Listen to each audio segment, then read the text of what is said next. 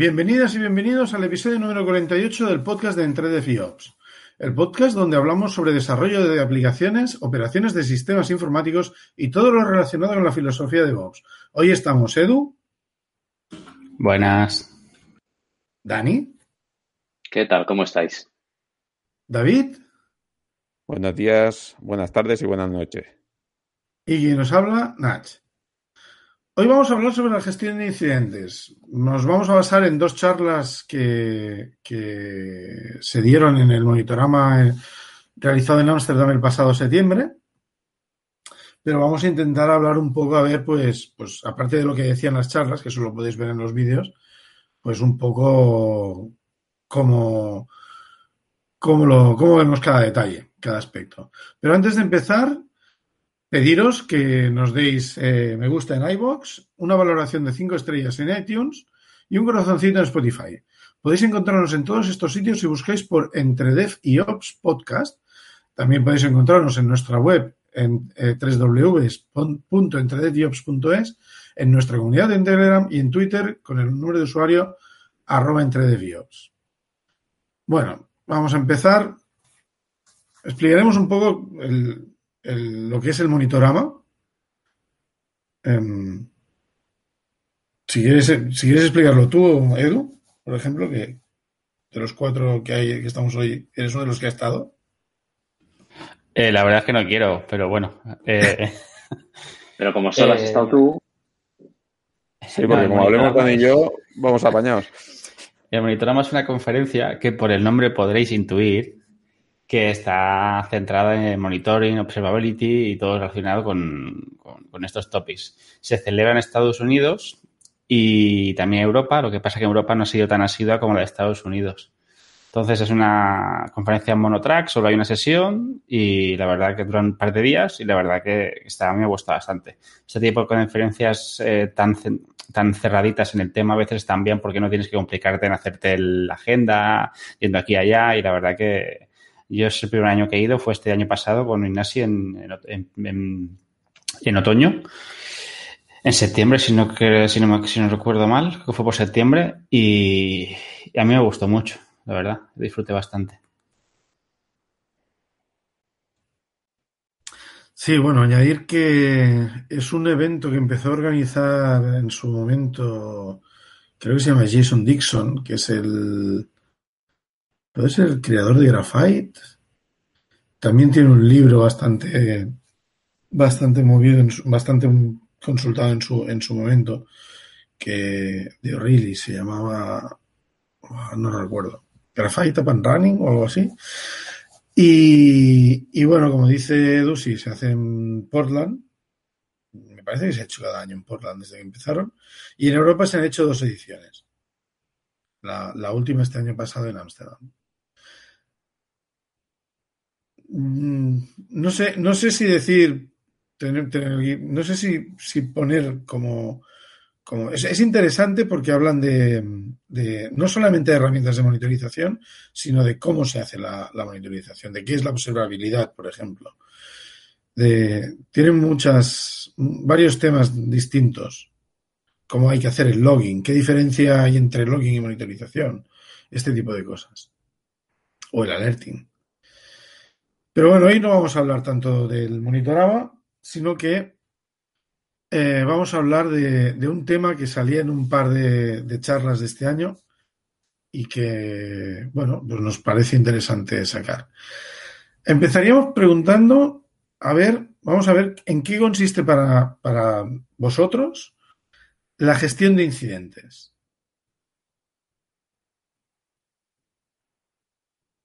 Cuando dices vosotros, ¿a quién te refieres? A vosotros. A David, a Dani, a Edu. Venga, Edu, que estás lanzado. Yo tampoco quiero hablar de esto, igual que no quería hablar del monitorama. Eh, ¿Qué es la gestión de incidencias?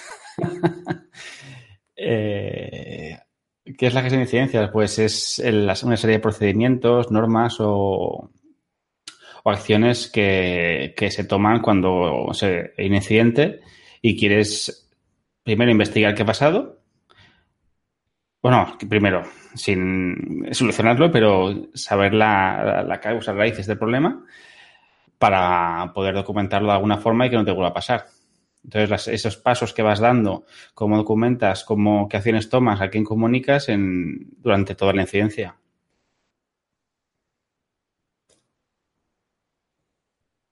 Un, incidente que es así, poniéndose, poniéndose uno más filosófico. Un incidente, oh. no sé, qué gane el Madrid. Volvemos a decir que entre EpiOps eh, la las opiniones. en los otros sitios se dice que los, que los miembros tienen su propia opinión. Aquí decimos solo que Edu tiene su propia opinión que no puede no ser compartida por entre ellos. yo, creo, yo creo que un incidente, a lo mejor, eh, una definición muy sencilla es una desviación de la, del comportamiento esperado, ¿no? Sí, totalmente. Ya está, tan sencillo como eso. Venga, ya está todo por hoy. Bueno, adiós. Es interesante lo que acabas de decir porque verdaderamente em, sí, claro, podríamos, podríamos tomar una desviación del comportamiento esperado de, como, un incidente de una forma muy genérica. Yo creo, como veremos luego, que si para cada desviación del, comportamiento esperado aplicamos todo lo que se explica en, la, sobre todo en la charla de LinkedIn, em, es mucho trabajo. Pero no solamente es, que es demasiado, es que es... Eh, yo entiendo que cuando hablan de incidentes aquí, en, este, en el contexto de estas charlas, están hablando de, un evento mm, muy grande, o sea, algo bastante grave. En la otra charla, en la que es de Datadog, sí que habla de, diferentes tipos de incidente y de cómo responden. Eh, bueno, más de cómo responden, de lo que hacen con, lo que, con, los resultados. Pero el, en la charla que, que, hablan los de LinkedIn comparando su proceso con el del Comité de Seguridad de Transportes Nacional de los Estados Unidos, que es la primera charla, que quizás podríamos introducirlas. eh, David asiente sonriendo. Totalmente. Sí, porque si no hacemos spoilers. Ahí creo que están hablando de algo bastante más catastrófico. Sí, vamos, vamos a hablar de las dos charlas. Bueno, antes de, antes de que hablemos de las charlas, simplemente que si no recuerdo mal, en la de, en la de Datadoc, eh, define incidente con las mismas palabras que ha dicho Dani. Si hubiese visto la charla y lo hubiese definido igual. Sí, pero... Ah, pues igual lo he sacado de ahí, fíjate. No, pero sí que es verdad que en estas dos charlas, ya para acabar un poco la introducción, hay, hay, algún, hay algún momento que se decide, que se refieren a major incidents. Mm. O sea que, y, claro, y a ver, y todo el percal que como veremos se monta en la, montan, tienen montado en, el, en los de LinkedIn, desde luego eso era para major incidents. Esto no es para, me ha gastado un 50% más de RAM el cluster cuando lo he arrancado. Está, está claro. Pero bueno, vamos, vamos introducimos la charla, ¿no? Si os parece. Vale, vale. Venga.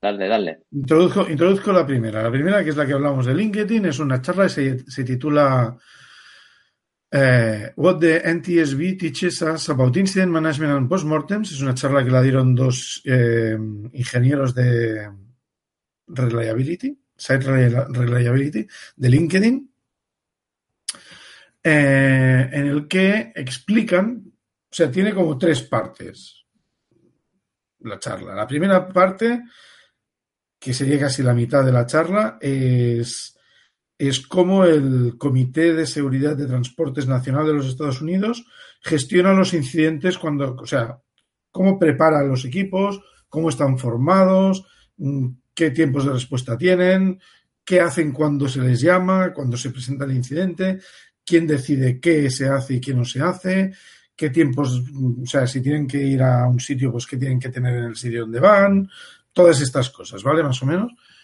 La otra, casi la otra parte de la charla, la, otra mitad, que es, eh, es sobre el mismo proceso, la misma metodología, cómo la implementa LinkedIn.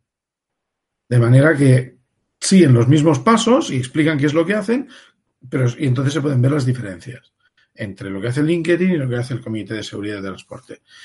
Y al final dan un poco, pues, unas pequeñas conclusiones sobre esto. ¿Quién quiere explicar la segunda charla? ¿Explicamos la segunda o, vamos a o comentamos la de LinkedIn primero? Mm, como veáis. Vale, pues explicamos la primera. o sea, hablemos de la primera. En la primera, lo, que no sé si lo has llegado a decir, ahora no, no lo de la Junta Nacional de, Seguridad en Transporte, por aclarar un poco, que lo explican en la charla al principio, son eh, bueno los burócratas que se dedican a, a gestionar y a investigar accidentes de, cualquier tipo de transporte, explican allí, ferroviario me parece que decían, aéreo, por supuesto, incluso de, no sé si he entendido bien, en algún momento que incluso menciona oleoductos, gasoductos, cosas así, me parece que, llega a explicar. Eh, son la gente que se que sacaron, bueno, que sacaron, investigaron el, el 11S, sacaron sus, sus, eh, sus recomendaciones a partir de ahí, etcétera, etcétera. Em, y lo, que es curioso es de esta primera parte, uno era un SRE, me parece, el que presenta todo, todo el funcionamiento de la Junta Nacional. Y la, y, la otra chica era una manager, creo, ¿no? Creo que eran los dos managers de equipos de. Ah, eran los dos managers. Ah, puede ser, puede ser. sí. sí, sí. sí tengo, tengo aquí sus títulos. Uno es eh, Staff Site Reliability Engineer y, que es Michael Kehoe y Nina Mushiana, que es Senior Site Reliability Manager. Vale. Sí, pues Michael es el que presenta el funcionamiento de la junta esta y Nina es la que un poco traslada hacia el paralelismo de lo que hacen en, en LinkedIn basados en el funcionamiento de la Junta. A mí me ha divertido la charla porque es un poco también, es interesante que te cuenten en el primer cuarto de hora cómo funciona esta Junta, ¿no? Y hay cosas curiosas, como que los tíos que tienen un, on-call de, expertos que no puede estar a más de dos horas de un aeropuerto, que tienen que tener siempre la mochilita con las cosas de, uso personal para poder salir pitando y que sí, sí, son básicamente una gente que ocurre cualquier cosa y en dos horas tienen que estar eh, dispuestos en, para, a, tiro de aeropuerto, porque puede ser que en cualquier porte del territorio em, tengan que presentarse, ¿no? Sí, hay, hay otra cosa que comentan que, por ejemplo, ellos, ellos eh, cuando hablan de lo de LinkedIn, cuando hablan de lo que hacen en LinkedIn, ellos no hablan de, de, aeropuertos ni de, ni de maletitas ni tal. Entiendo que, que los ingenieros que, que, están en el, en el on-call eh, eh, tienen sus herramientas ya más o menos preestablecidas. Pero sí que es curioso que hay una cosa que hacen que, que siempre, siempre he oído hablar de, que esto pues hay que hacerlo y tal, ¿no? Y además ellos lo, destacan como algo, eh, como una parte de la preparación. O sea, ellos hablan, al final en las conclusiones dicen que la preparación es muy importante. Y entonces hay una parte de la preparación que a mí siempre me ha suscitado cierta incógnita porque nunca, que yo sepa nunca, eh, se, he visto hacerla, que es el, la comprobación de los pagers. Sí, eso me llamó la atención, sí. Ellos explican que el NTSB, los jefes de división, que es un rango de la jerarquía de, del comité este, de la junta esta, eh, son los responsables de testear los pagers de la gente que está en, en, en call. Cuando, supongo que cuando entran en turno. A ver, yo, por ejemplo, algunas veces que he estado haciendo en, algún trabajo, he estado haciendo guardia, sí que es cierto que te desvían el móvil y, prueban, y pruebas que, te llegue, ¿no? Pero pruebas el desvío. Pero claro, al menos en este país, el, el, que te funcione hoy el desvío no quiere decir que dentro de media hora te siga funcionando. Entonces, no sé, es algo como un poco curioso. Los de LinkedIn no hablan tanto de probar el, bueno, sí, sí que lo comentan, pero también prueban diariamente el disaster recovery. Y esto me ha dejado más loco. Bueno, de hecho, perdona, Nach. Eh, una cosa que dicen sobre el pager es que se, eh, o lo entiendo así, que confirman que tengan una copia offline del pager. No vaya a ser que se caiga el sistema donde esté, donde esté esto. Y entonces quieren impreso todos los teléfonos por si acaso tienen algún problema. Sí, es, una cosa, es, es, una cosa curiosa, porque quiere decir que lo incluyan en una charla es, es algo que todo el mundo damos por supuesto, ¿no? Lo que te decías, el desvío irá, los teléfonos están con batería. Te hablaban, por ejemplo, de que, de que se aseguran que los teléfonos anden con batería, no sé qué. Pues son cosas muy mundanas, pero claro, si es la base de todo el proceso que se despliega a partir de que se detecta un incidente, pues claro, está claro, si tú no puedes hablar con el equipo de respuesta de incidentes, pues poca cosa vas a poder, a poder responder. Eso de, lo, eso de la copia en, eh, offline, digamos, o sea, de, en papel, contaba la manager que, que, fue porque una vez les pasó que, que el incidente afectaba a VPNs, a intranet interna, que no iban, bueno, que no podían acceder a la información de a quién llamar y se estuvieron pues pasando mensajitos en cadena para, para poder acceder a los teléfonos de la gente on-site y tal, o sea, un call, perdón, y a partir de ahí decidieron, vale, eh, tenemos la rotación en la intranet o en, un servicio interno, pero también aquí en papel. Eso me resulta curioso porque es muy mundano, pero claro, tienes que tenerlo solucionado. Yo, yo he trabajado con esto. O sea, yo he tenido, yo he estado, he estado en sitios donde entrando de guardia, al entrar de guardia te daban una mochila. Hace un poco de, hace un poco de tiempo ya, ¿eh? Te daban una mochila. Entonces en la mochila estaba el portátil con su cargador y el móvil con su cargador y su batería y tal. Pero luego, además, dentro de la mochila iba un dossier o un pequeño carpesiano, con, una impresión, con todo impreso, o sea, con un montón de papeles que eran los teléfonos de contacto de los diferentes proveedores de los diferentes servicios. Porque claro, yo trabajaba en una empresa, damos servicio a unos clientes y entonces depende de, con qué cliente, qué pasara, te tenías que llamar pues a un operador o a otro operador, tal. Tenías todos los números de contacto allí. Tenías los manuales de, de procedimiento. Así, pues si pasa esto, hay que mirar esto y si es así, hay que hacer esto. ¿Vale? Todo muy... cuando lo redactábamos intentamos que fueran muy sencillitos para que el que está de guardia no tenga que empezar a elucubrar cómo resolver problemas de forma complicada. Y tal. Lo que pasa es que los calendarios de, de, turno, o sea, los turnos de un call y los teléfonos tal, esto no recuerdo que estuviera. No recuerdo que estuviera en papel. Pero en cuanto a lo de comprobar los pagers, y lo de comprobar el DR, estoy, yo estoy, bastante, estoy bastante seguro de que, de que lo mencionan así. Además, si no me equivoco, en el NTSB, lo tengo apuntado, eh, lo digo por eso. En el NTSB, si lo entendí bien, el. el igual no lo decían.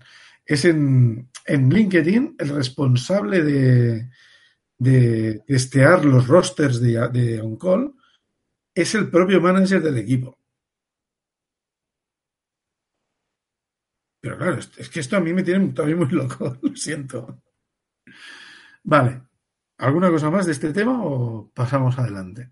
Bueno, yo una de las cosas que, que también me he quedado del mensaje de NTSB es que desde el principio deja muy clara quién es la, bueno, cuál es la jerarquía, quién es el jefe, quién es el responsable de los diferentes equipos y siempre está identificado el canal de comunicación. O sea, todo el mundo sabe quién tiene que hablar y con quién. Es algo que también dejan muy claro. Mm. Y que luego dicen, eh, cuando hablan de cómo funciona el LinkedIn, que tiene identificada para cada, cada tipología de incidente. Eh, perdonar, es que me estoy volviendo loco porque tengo retorno y me digo tres veces a mí, a mí mismo. El, perdón, eso, que para cada tipología de incidente tiene identificado qué equipos tienen que, que poner en el on-call enseguida. Entonces, la reacción es casi inmediata. ¿Cae tal? Pues entran tal, tal, tal, tal, tal. O sea que, y lo tienen todo muy estructurado. Adelante, Nacho. En ese aspecto hay dos cosas, tres cosas que me, gustan mucho de lo que hace el NetSB. Uno es que hay eh, todos los, tiene una cosa que le llama Go Teams, que son los equipos estos que se van a desplazar a donde haya habido el accidente o, o, el incidente o la catástrofe, llamémoslo como queramos en el que, que, están compuestos por diferentes miembros. Con o sea, por, sí, claro, con diferentes miembros, evidentemente, pero con cada, los miembros son expertos en, áreas distintas. En áreas distintas. Y hay uno de ellos, a estos los llamo investigadores, hay uno que es el investigador a cargo o en cargo. que ya está preasignado. Entonces, ellos ya tienen, me imagino, por lo que yo entendí, pues mira, pues este mes, eh, esta persona, esta persona, esta persona y esta persona, que están en estas ciudades distintas, todo el país, eh, son los expertos de un, del GoTeam si pasa algo. Y el que está a cargo de todo, el que toma las decisiones y además toma muchas decisiones, es tal.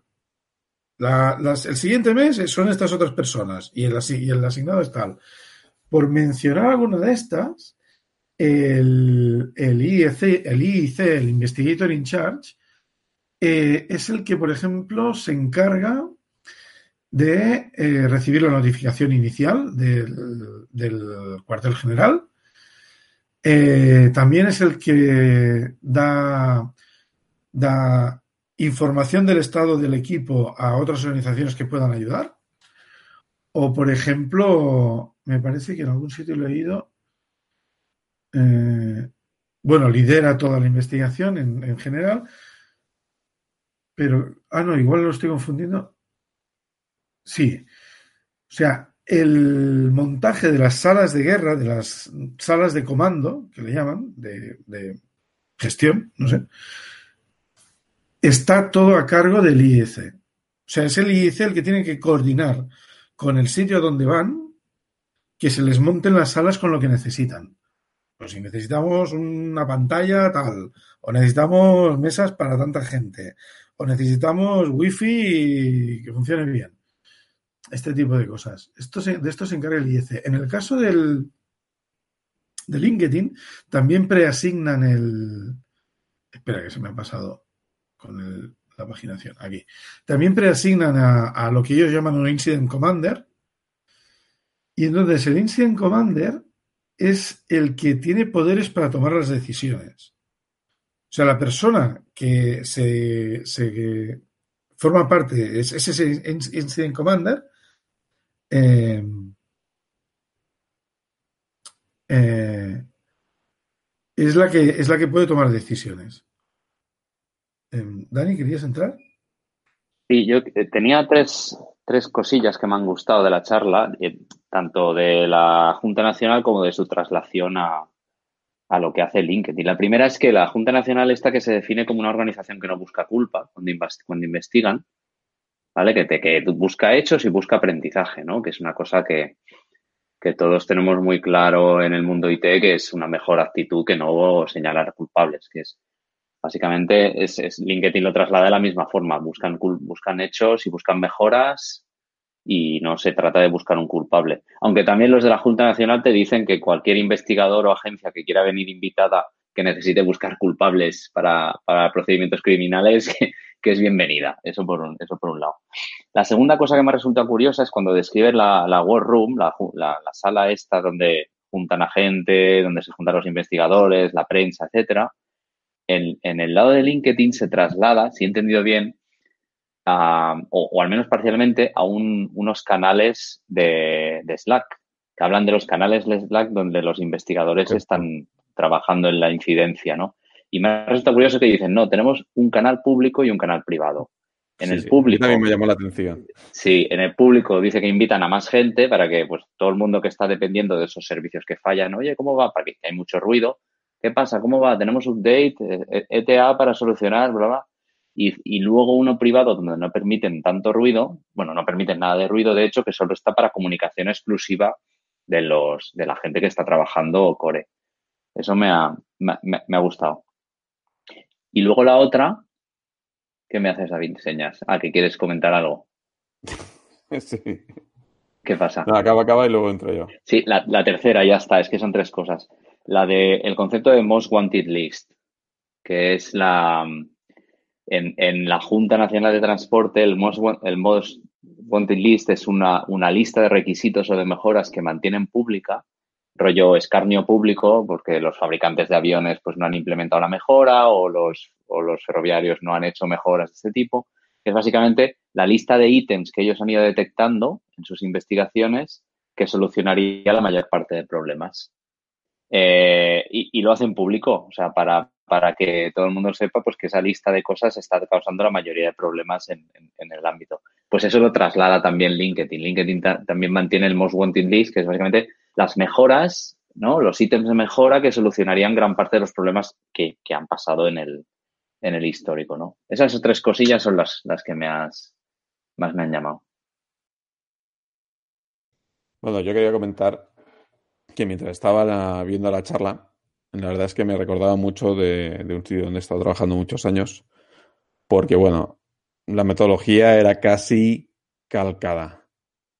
En vez de llamarse War Room, lo llamamos la sala de crisis, ¿vale? Ya teníamos una sala grande con ese nombre específico para eso. O sea, imaginaros el número de crisis que teníamos. Eh, y a partir de aquí, pues bueno, cuando teníamos un incidente, los equipos involucrados iban a la sala de crisis. Un representante de cada equipo, normalmente un manager y un técnico, se desplazaban a la, a la sala. Si había gente en remoto, fabricantes y demás, pues bueno, entraban por call. Pero intentábamos que físicamente es una, era una empresa grande, pues teníamos todos los equipos on-site, storage, networks, servidores, aplicación y demás, intentábamos que tuvieran en la sala de crisis.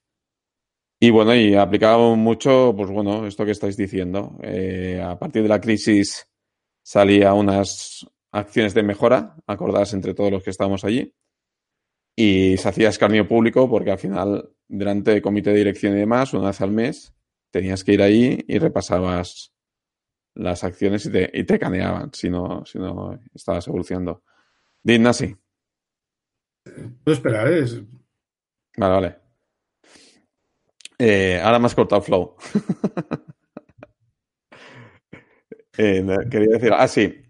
Luego otra cosa que también aplicábamos, que quería compartir con vosotros, fue eh, todo el tema de procedimentación y de probar el disaster recovery.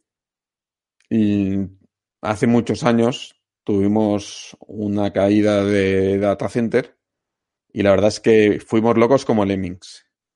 Fuimos como Lemmings intentando recuperar el servicio, cada equipo iba, iba intentando levantar lo suyo con un caos. Bueno, fue horroroso. Yo creo que tardamos más por la descoordinación que por en sí el propio incidente. Es decir, el incidente al final se recuperó a cabo, yo que sé, me invento, en media hora y estuvimos como 48 horas hasta poder tener los sistemas recuperados y mucho por no levantar en orden o machacarnos unos a otros, etcétera, etcétera. Entonces, a partir de ahí salieron unas lecciones aprendidas hicieron algo o implantaron algo que yo nunca lo he visto en otro sitio, que fue hacer simulacros de disaster recovery. ¿Vale? Que básicamente era un, venga, se ha caído el CPE, ¿a quién hay que llamar? Llamaban, venga, teníamos una lista de gente involucrada, básicamente lo que ponía aquí. Entonces, ¿quién es el primero en levantar? Yo que se me lo invento, ¿eh? Pues primero la luz del CPE, luego venían network, luego storage, ¿vale? Estaba todo procedimentado con tiempos estimados. Y entonces tú sabías que tú en la posición del DR estabas en posición 15 y te tocaba actuar al cabo de 5 horas.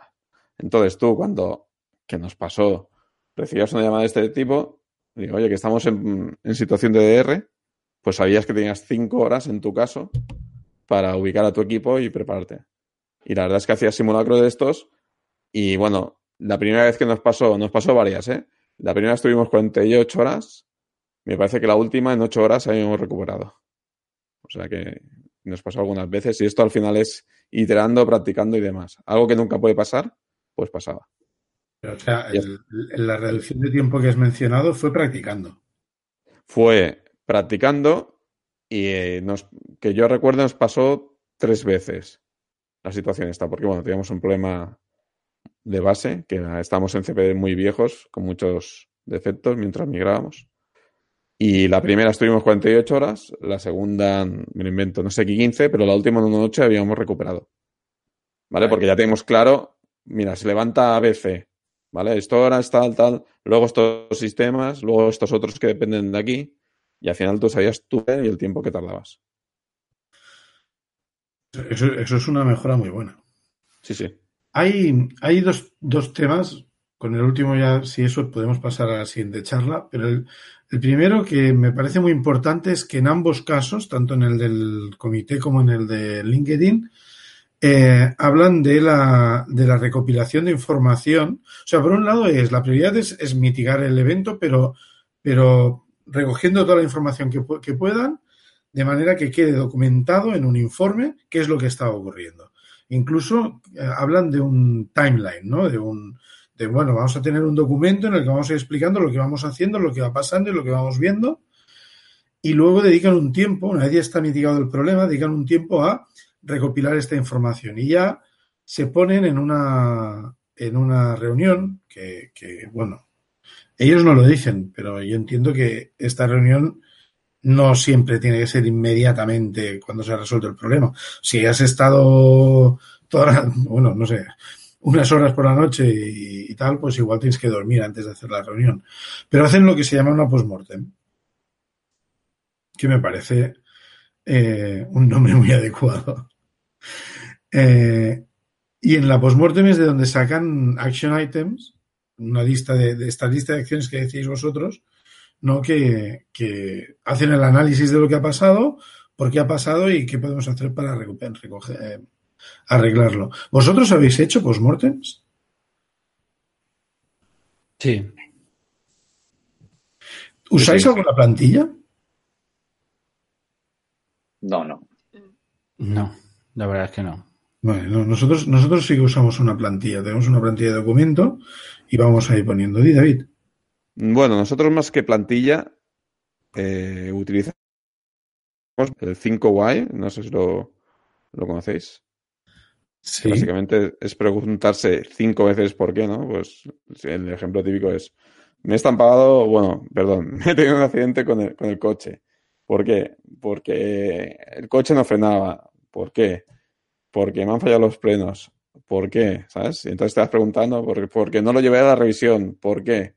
Porque no tengo tiempo, ¿no? Pues la causa raíz es que no tengo tiempo, ¿vale? Entonces, a partir de ahí, no es que te hayas chocado tal, sino porque no tenías tiempo, nos, eso ha desencadenado una serie de acciones que acabaron en el incidente. El último por qué es porque ha sido culpa de aquel, ¿no? Y señalas con el dedo muy fuerte, ¿no? No sé qué pasaba. Yo cuando analizaba ese incidente me quedaba en el segundo por qué o en el tercero. Nunca llegaba al quinto. Eh, yo, yo también había usado el Five Whys, pero también he leído, hay, hay un poco de discusión sobre cuándo es útil y cuándo no, ¿eh?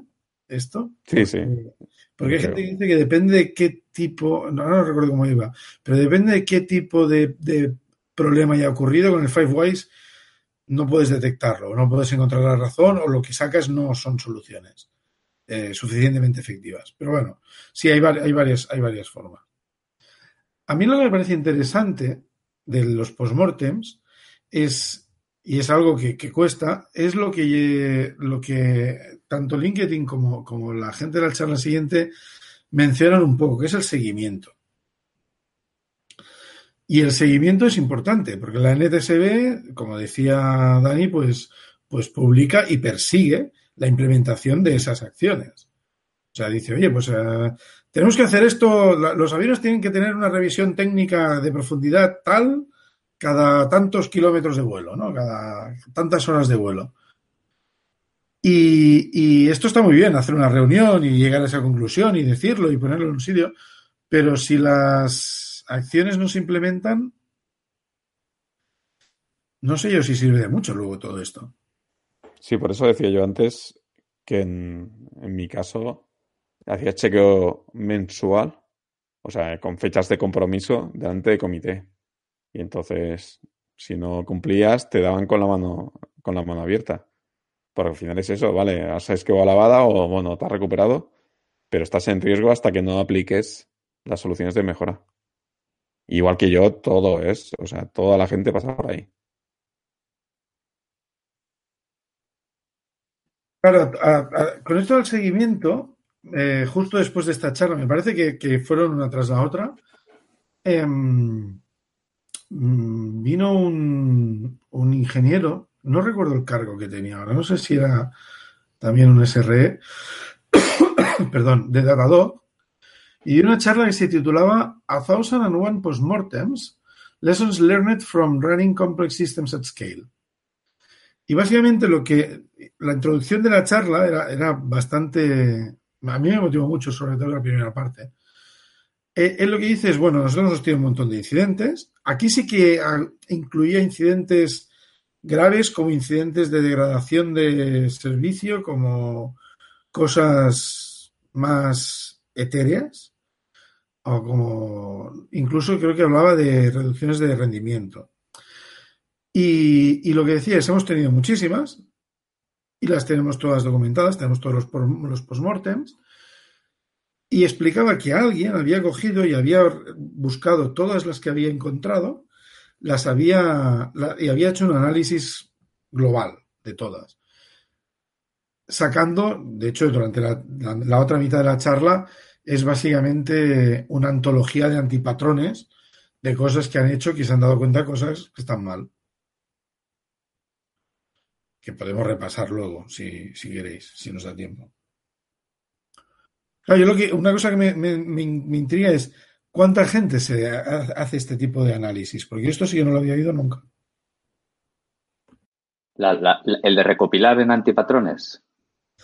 Bueno, más que nada el de revisar todos los postmortems que has tenido durante el último año y ver si hay algo que se repite demasiado y, y oye, esto dijimos que lo arregláramos, que lo arreglaríamos y nos lo hemos tropezado cinco veces. Yo creo que eso es la típica cosa, si has tenido una caída, no hace falta hacer un post-mortem, ni leer ni repasar si has tenido una incidencia en EBCs y el motivo siempre ha sido el mismo. Yo creo que eso no es cuestión de revisar eh, post-mortems. Si tú haces un post-mortem, normalmente las acciones que salen deben ser tareas y esas tareas son las que tenías que revisar porque no están hechas. Al margen de post-mortem, yo creo. Si no, el post-mortem sirve para nada. Si no sacas ninguna medida, ninguna acción a tomar me parece, me parece bastante claro cuando los incidentes son graves, son, son caídas. Pero claro, es que igual está, y eh, aquí este estaba hablando de, incluso, por ejemplo, por decir, a ver, no, lo mencionaba así, pero podían ser cosas como, por ejemplo, un delete sin un web. Yo creo que en la charla lo que decían es que sobre todo el postmortem, eh, perdón, servía para encontrar la causa raíz o, identificar la causa raíz. ¿Vale? Más luego hacen las acciones. Decía, por ejemplo, si no estoy equivocado, que había identificado que, que uno de los de las cosas, bueno, lo habéis dicho antes, una de las causas era cambios de configuración. ¿Vale? Y hablaba incluso de, de, de situaciones en que esos cambios de configuración no se habían aplicado y se aplicaban días después, etcétera, etcétera.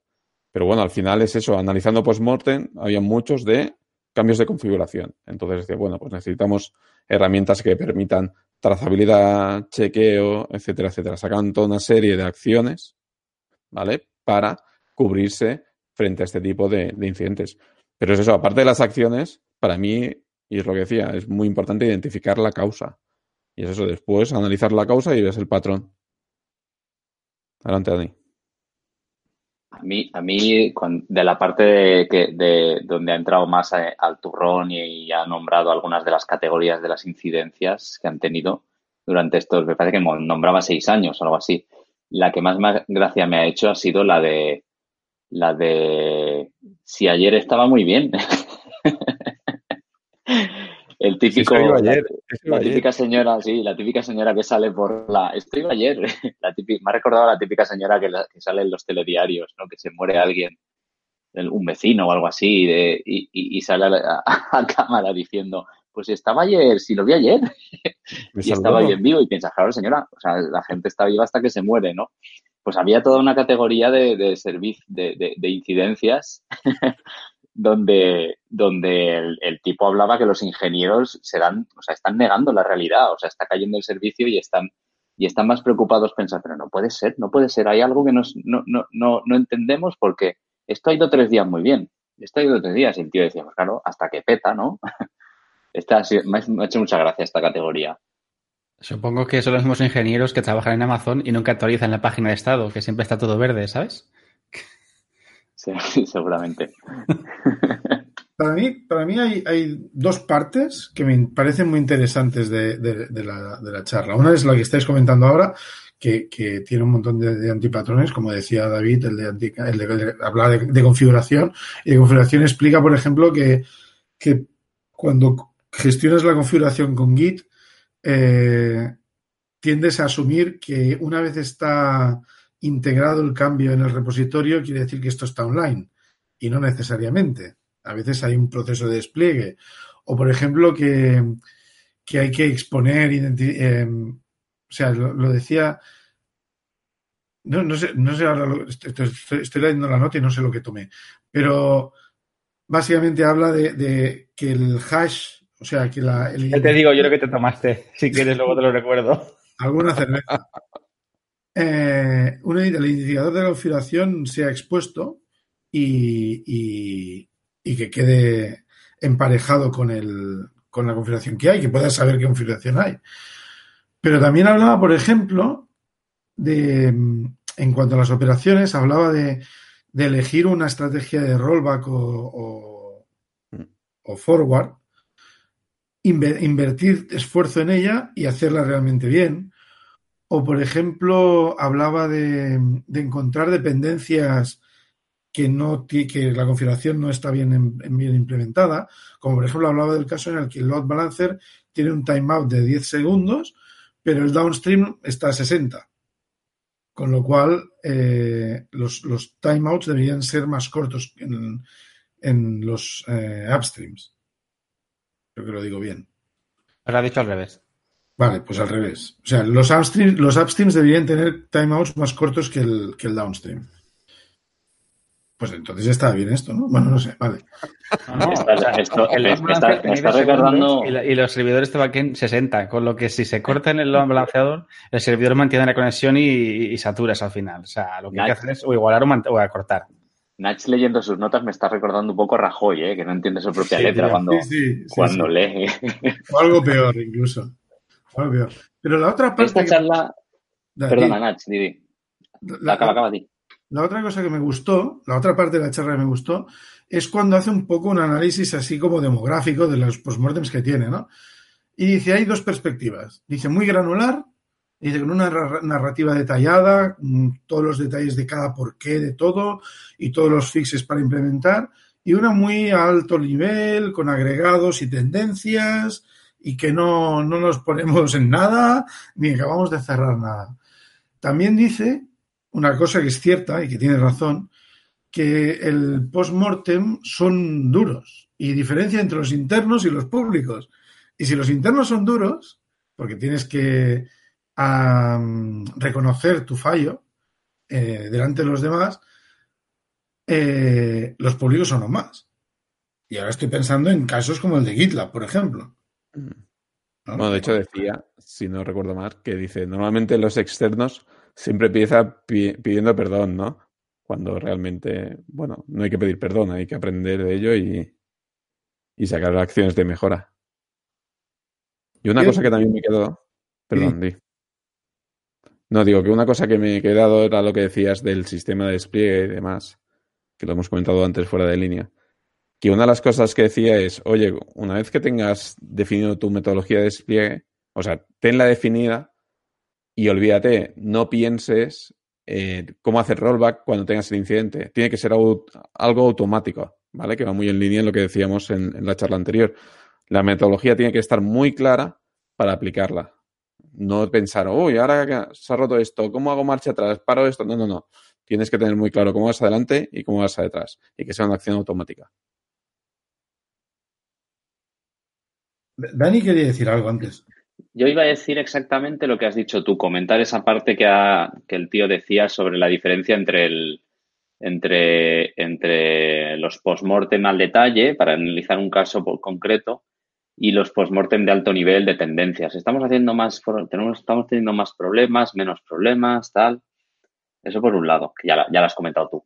Y la otra cosa que me ha hecho mucha gracia también cuando el tío dice que los sistemas complejos eh, corren siempre en modo degradado. No sé si os habéis notado. Es una cosa que lo, lo, menciona como de pasada, pero me ha, resultado, me, ha resultado, muy curioso. Y porque luego he estado mirando un poco por internet qué es esto de, considerar un sistema complejo como degradado y tal. Y, y básicamente es que, claro, cuando hay una complejidad muy grande en un sistema, solo puedes estar, solo puedes estar perfectamente seguro de que funciona como, como quieres que funcione al poner el primer segundo que ha levantado. Luego ya, como hay tantas dependencias y tanta complejidad y tantos eh, eh, interacciones entre los submódulos y tal, tú ya eso es, es, es, el caos, es muy cerca al caos. Y entonces dice que fallos va a haber. Fallos va a haber y que normalmente pues tienes que protegerte contra el punto único de fallo y, y así conservas. Pero estás, eh, me ha hecho gracia la consideración, la visión esta de que un sistema complejo, complejo es algo que está siempre al borde del desastre, ¿no? Es, es curioso. ¿Estás pensando quizás en Kubernetes? Porque yo, si yo cuando lo dijo, pensé en Kubernetes. Eh, mira, pues no lo pensé en el momento, pero ahora que lo dices, ahora que lo dices, sí, un poco. Bueno, a mí, a la verdad es que las dos charlas me gustaron bastante. La primera me parece, me parece muy interesante en cuanto a, bueno, antes lo, comentaba, lo comentábamos offline, me parece muy interesante en cuanto a ver la, la relación entre metodología e implementación porque ves dos, te explican dos y dices, bueno, esta gente pues, pues tiene que ir a sitios, tiene que estar disponible para coger un avión. Nosotros no, nosotros necesitamos, usamos Slack, hablamos en canales, en chats. La segunda me gusta en cuanto a la perspectiva de la gestión de los postmortems, ¿no? El, el decir, no, no, esto tienes que cogerlo y luego de vez en cuando echarle un vistazo y ver a ver qué cosas se te están repitiendo, qué cosas no se te están repitiendo, qué cosas sí que has arreglado con, con, los fixes que has decidido poner y qué cosas no se han arreglado. Entiendo además que en la charla de Datadog, de, los postmortems, también está hablando de decir, oye, mira, es que hemos, hemos cambiado, a nosotros nos pasa en, en, la empresa, ¿no? Eh, hemos cambiado esta metodología de, o esta fase del ciclo de desarrollo y no acaba de no acabamos de conseguir el rendimiento que queremos. No es un gran incidente, no es un major incident, como diríamos de los otros, no hay un problema de rendimiento a lo mejor, o sí, pero eh, esto no, lo, no acaba de ajustarse y echar un vistazo un poco, a, ¿sabes? Levantar la cabeza del, de la mesa y ver el, el, big picture, ¿no? Que dicen en inglés, la, la, el, panorama y ver dónde hay más problemas y, y tal, me parece muy interesante. Y hacerlo de una forma analítica, como lo, como lo que parecía, o lo que yo entendí que planteaba el de Datadog, me pareció muy interesante. A mí lo que realmente, pues, lo que personalmente siempre me ha parecido complejo, también depende, claro, con procedimientos tan documentados y tan marcados como estos, quizá no, pero cuando tú estás en un equipo pequeño, que normalmente el, el, la gestión de la incidencia la lleva una persona, dos, el mantener esa, esa, disciplina de anotar qué, cómo y cuándo estás haciendo, no perder el foco, coordinar, porque muchas veces durante una incidencia eh, puede ser en la laboral, que está todo el mundo, que no tienes que estar llamando a nadie, porque seguramente todo el mundo esté, si es una oficina que no está, si es una empresa que no es multinacional, por ejemplo, y que todo el mundo está en el mismo horario, incluso en la misma oficina, que mucha gente quiere ayudar y todo el mundo hace cosas, pero nadie coordina lo que hace, que hace, quién hace qué cosas. Y al final te estás pisando y estás haciendo trabajo totalmente inútil, porque no hay nadie que esté coordinando, enfocando los esfuerzos de todo el mundo para que todo eso llegue a algún lado. No, yo miro aquí, yo miro allá. ¿Y tú qué estás mirando? Ah, ah aquello. Ah, pues yo lo estoy mirando. Eso, son ese tipo de cosas que a mí me parecen realmente complejas de coordinar todo lo que haría, por ejemplo, lo que decíamos antes, el ICC, ¿no? El, el perfil que es el que gestiona todo y el que lleva toda la complejidad de quién hace qué y qué está haciendo cada uno. Y ICE. Y ICE, perdona. Investigator in charge. Entonces, es, es como realizar un postmortem. Al final, para poder hacer un buen postmortem, alguien ha tenido que hacer un previo de, de, de, ir registrando todo lo que ha pasado, porque a todo lo pasado hay cosas que ya no puedes saber qué ha pasado ahí, porque ya no tienes trazas, porque a lo mejor has tenido que iniciar un servicio o N servidores o 30, 40, 50, sin haber tomado ningún tipo de, de información o, o, o, traza de lo que estaba ocurriendo ahí. Entonces, es realmente un trabajo de, hay que ser muy disciplinado para hacer esto de una forma muy, de una forma muy precisa. Bueno, también, también puedes, eh, en vez de ir tomando notas, pues luego dedicar un tiempo a recopilar los chats de los logs, los logs de los chats y los correos y sí, yo me guardo hasta la sesión del terminal ya, si estoy haciendo comandos, lo mejor es que me guardo la sesión del terminal, lo tengo todo ahí registrado. forma también, sí, sí. Bueno, pues ¿nadie más tiene ningún comentario? Yo tengo un último comentario. Estaba trasteando en la web de, de la National Transportation Safety Board y no sé cómo, Perdón, ¿eh? es que hoy estoy soltando más chorradas de lo normal, pero es que he llegado a un formulario en PDF que te sirve para reportar un accidente de aviación a través de un, formulario de PDF. ¿Cómo puede ser esto? ¿Pero qué, te dan con el formulario? Te envían al ¿Tienes, equipo un no, tienes un formulario que son de 11 páginas, chavales. 11 páginas. un formulario de Tiene derecho también a reportar un incidente. muerto ahí, tío. Sí, sí, es que me ha hecho mucha gracia. O sea, reporto un accidente de Entre que llenan las 11 páginas, la pobre gente que está todavía ahí medio viva, me ha recordado a lo de IT Crowd, que, el tío envía un email a los bomberos para, decir que hay un fuego en la oficina. No sé si lo recordáis, esa parte. Sí, totalmente. Bueno, eh, eh, Fire, día, al Fireman, Fire. Me, me, he quedado, me he quedado roto con esto del NTSD, ¿eh? Son burócratas hasta la médula. en fin. No, no tengo nada más que decir. Muy bien, pues, pues vamos a dar por cerrado ya aquí el episodio. Vamos a, pasar a cerrar. Si os gusta nuestro trabajo, corred la voz, valorad con cinco estrellas en iTunes, me gusta en iVoox y corazoncito en Spotify, donde podéis encontrar nuestro podcast si buscáis por Entre y Ops. Nuestra web es www.entredeviops.es, visitad nuestra comunidad en Telegram y nuestra cuenta de Twitter es arroba entredeviops. Y por favor, dadnos feedback, que es lo que más nos sirve para mejorar. Acordaros que si os animáis a ayudarnos tenemos nuestra cuenta de Patreon en patreon.com barra edio y nuestro link de afiliados de Amazon, que hace que un pequeño porcentaje de vuestras compras de Amazon vaya para nosotros sin que veáis ningún incremento de precio. Pues ha llegado el momento de despedirnos. Edu. La próxima. Dani. Haremos un post-mortem de este episodio. Hasta luego. David. Venga, hasta la próxima. Y quien nos ha hablado, eh, Nach. Adiós. Through the centuries, the endless string of memories, through the progress and the waste. Still the rivers flow, the sun will blow, the seeds will grow, the wind will come and blow it all away. Are just a memory place.